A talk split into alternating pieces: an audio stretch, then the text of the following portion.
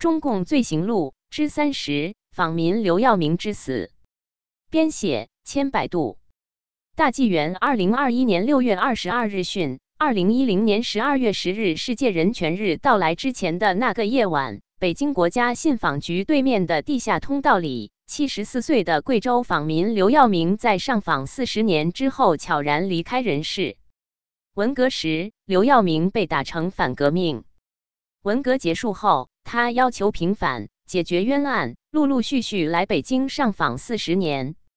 最后一次是二零一零年十一月底，老人听说案子已被最高法院受理了，怀着极大的希望来到北京。多年上访，极度贫困，老人舍不得住小旅馆，就住在国家信访局南边的地下桥洞里。十二月四日法制宣传日和十二月十日人权日前夕，他们居住的桥洞多次被警察和城管清理，破烂的被褥和塑料窝棚被强行拆除拖走。死亡前两三天，刘耀明已经水米不进。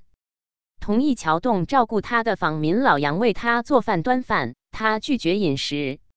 他可能觉得自己的生命即将终结。给远在贵州老家的孩子们打电话，希望他们来接他回家。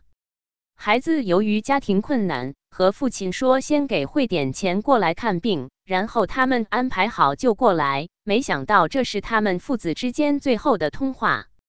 九号夜里，他已经离开人世。